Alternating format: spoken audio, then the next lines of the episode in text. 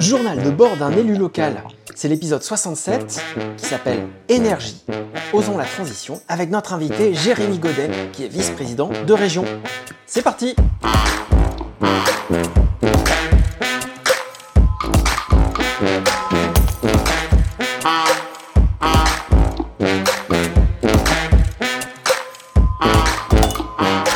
Il y a un problème de technique. Mais c'est bon, c'est parti. Salut Jérémy Godet, on revient avec euh, sur Journal de bord d'un élu local avec Jérémy Godet qui est deuxième vice-président de la région en charge des politiques de transition écologique. Alors euh, le climat, la transformation écologique et sociale des politiques publiques, l'économie sociale et, et euh, Solidaire. l'économie sociale et solidaire dans laquelle tu mets la vie associative. Tu disais que c'était pas distinct, mais que ça, voilà, oui, alors, euh, oui. Hmm. Formellement, oui, dans le SS, il y a la vie associative, mais on peut aussi la mettre à côté si, si, si tu le souhaites. Moi, j'ai pas, Ah, j'ai pas de sujet là-dessus. Et la transition euh, énergétique, et même tu me disais que tu suis aussi le, le plan de gestion des déchets. Donc euh, très grosse euh, délégation à rallonge. À Et, rallonge, euh.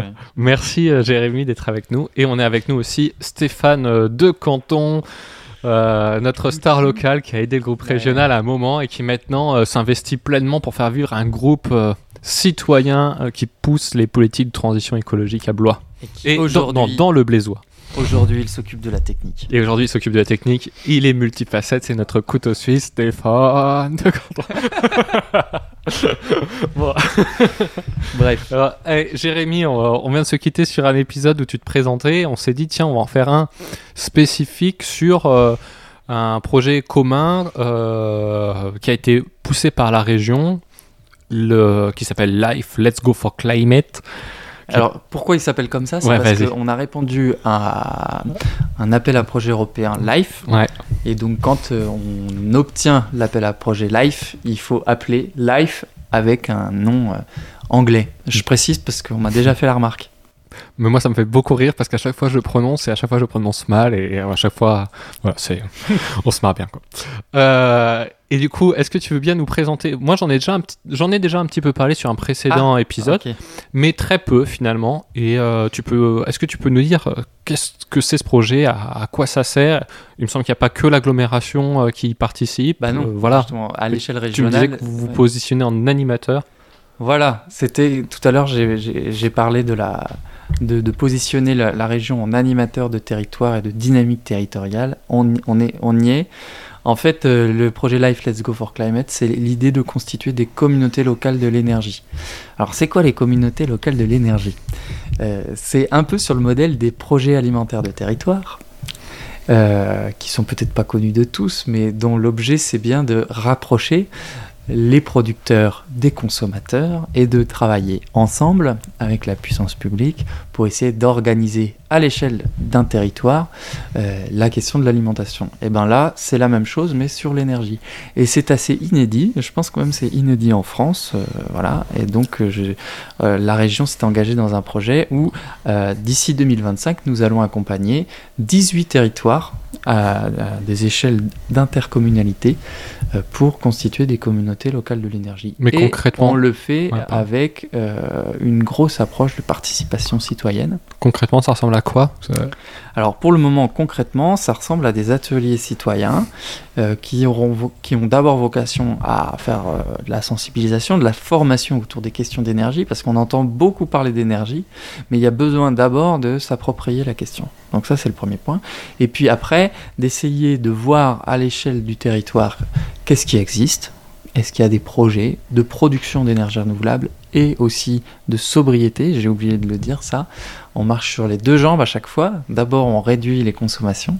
Donc là, c'est tout ce qui est l'enjeu de la sobriété. Euh, D'ailleurs, euh, dans une définition assez large hein, de, la, de la sobriété. Et euh, la deuxième jambe, c'est la production d'énergie renouvelable. Comment on développe l'énergie renouvelable dans les territoires.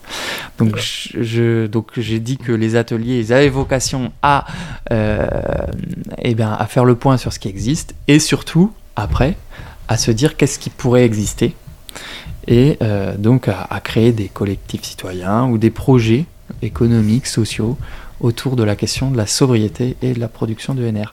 Et pour le moment, on a commencé avec six territoires, dont Ouais. l'agglo de Blois, mais pas que. Euh, Il y a aussi euh, des projets en Indre-et-Loire, euh, dans le Cher, dans le Loiret, etc., en milieu rural et en milieu urbain. Et on a une deuxième cohorte de territoires qui arrivent là, six nouveaux territoires, et on va resélectionner six nouveaux territoires au printemps 2023. Et donc euh, ça en fera, si vous avez bien compté, ça fait 18. Et ce qui, moi, m'intéresse, c'est que je vois que ça fonctionne. Ouais. Ça fonctionne bien et euh, il y a du monde qui s'intéresse. Alors on, on profite aussi de l'actualité, hein, puisque c'est des, c'est des questions qui intéressent de plus en plus. Et ça intéresse les territoires. On a plus de candidats que de retenus. C'est un peu dommage, mais ça démontre qu'on arrive au bon endroit au bon moment.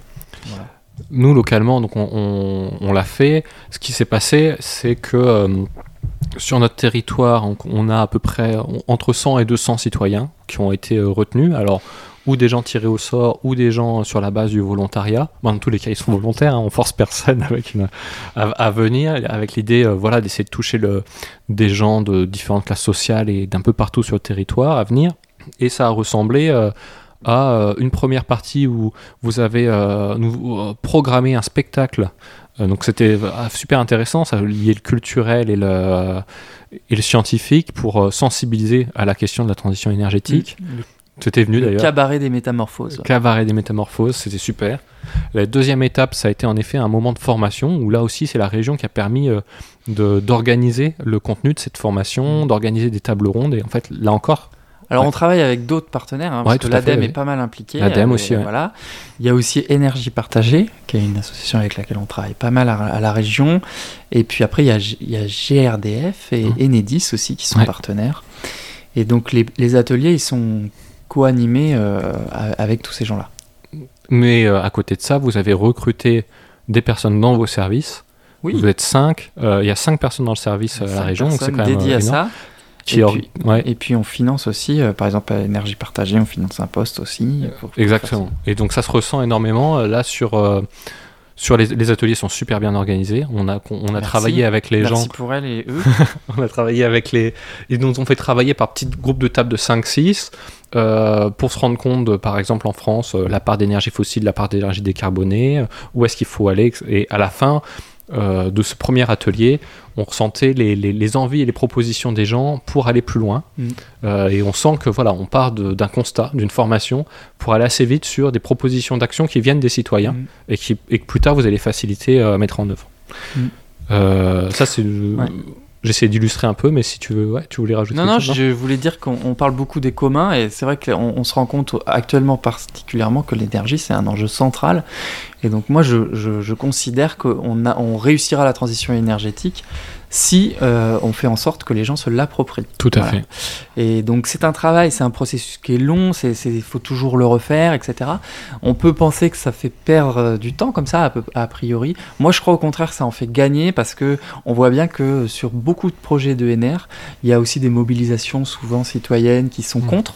Ouais. Et donc il y a un enjeu vraiment, euh, non pas que d'expliquer euh, ce qui se passe, mais euh, ou d'expliquer les projets, mais bien qu'en fait les projets ils soient construits, co-construits avec, avec les gens. Et quoi. approprié, quoi. Voilà, donc euh, je, je tiens beaucoup à ce projet-là et je pense quand même qu'en plus cette méthode, elle pourrait, pourquoi pas à l'avenir, s'appliquer sur d'autres thèmes. Ouais, mais je suis très, tout à fait d'accord parce qu'en fait, on sent bien que quand c'est la puissance publique qui impose du dessus, euh, c'est très vite euh, limité dans sa puissance d'action parce que ça s'impose aux gens et donc ça crée une réticence. Alors que là, vous vous mettez plus dans une posture de facilitateur Mm.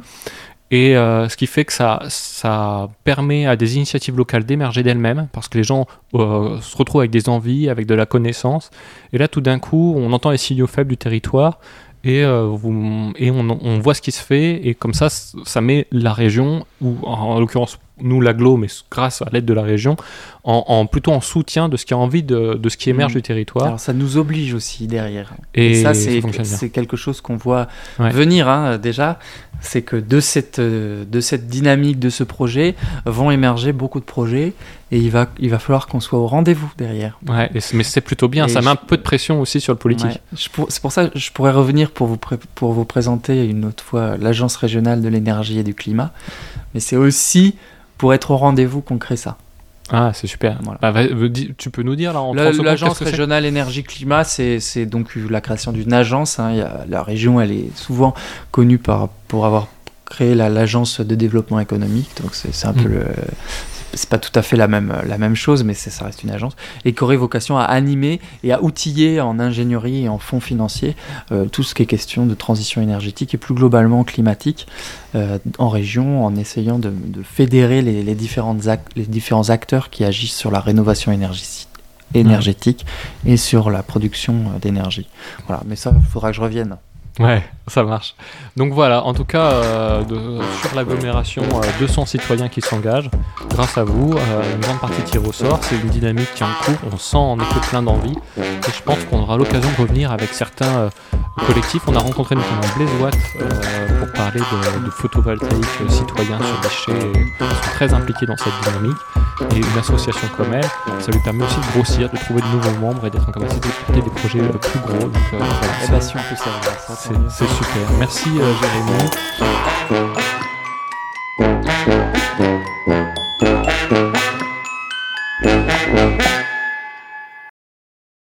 Moi c'est Nico et c'est mon premier mandat.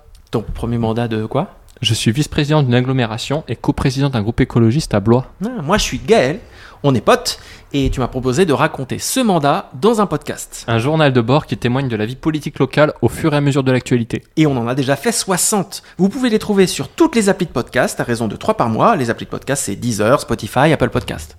Et on est aussi sur la radio locale Studio Zef, Agitateur de fréquence. dans l'émission La Larniette, Euh, c'est 91.1, c'est ça? FM chaque jeudi. À 17h. Voilà, merci à tous, abonnez-vous et n'hésitez pas à venir m'en parler pour s'améliorer encore. Ciao ciao Ciao, merci. Ciao, ciao.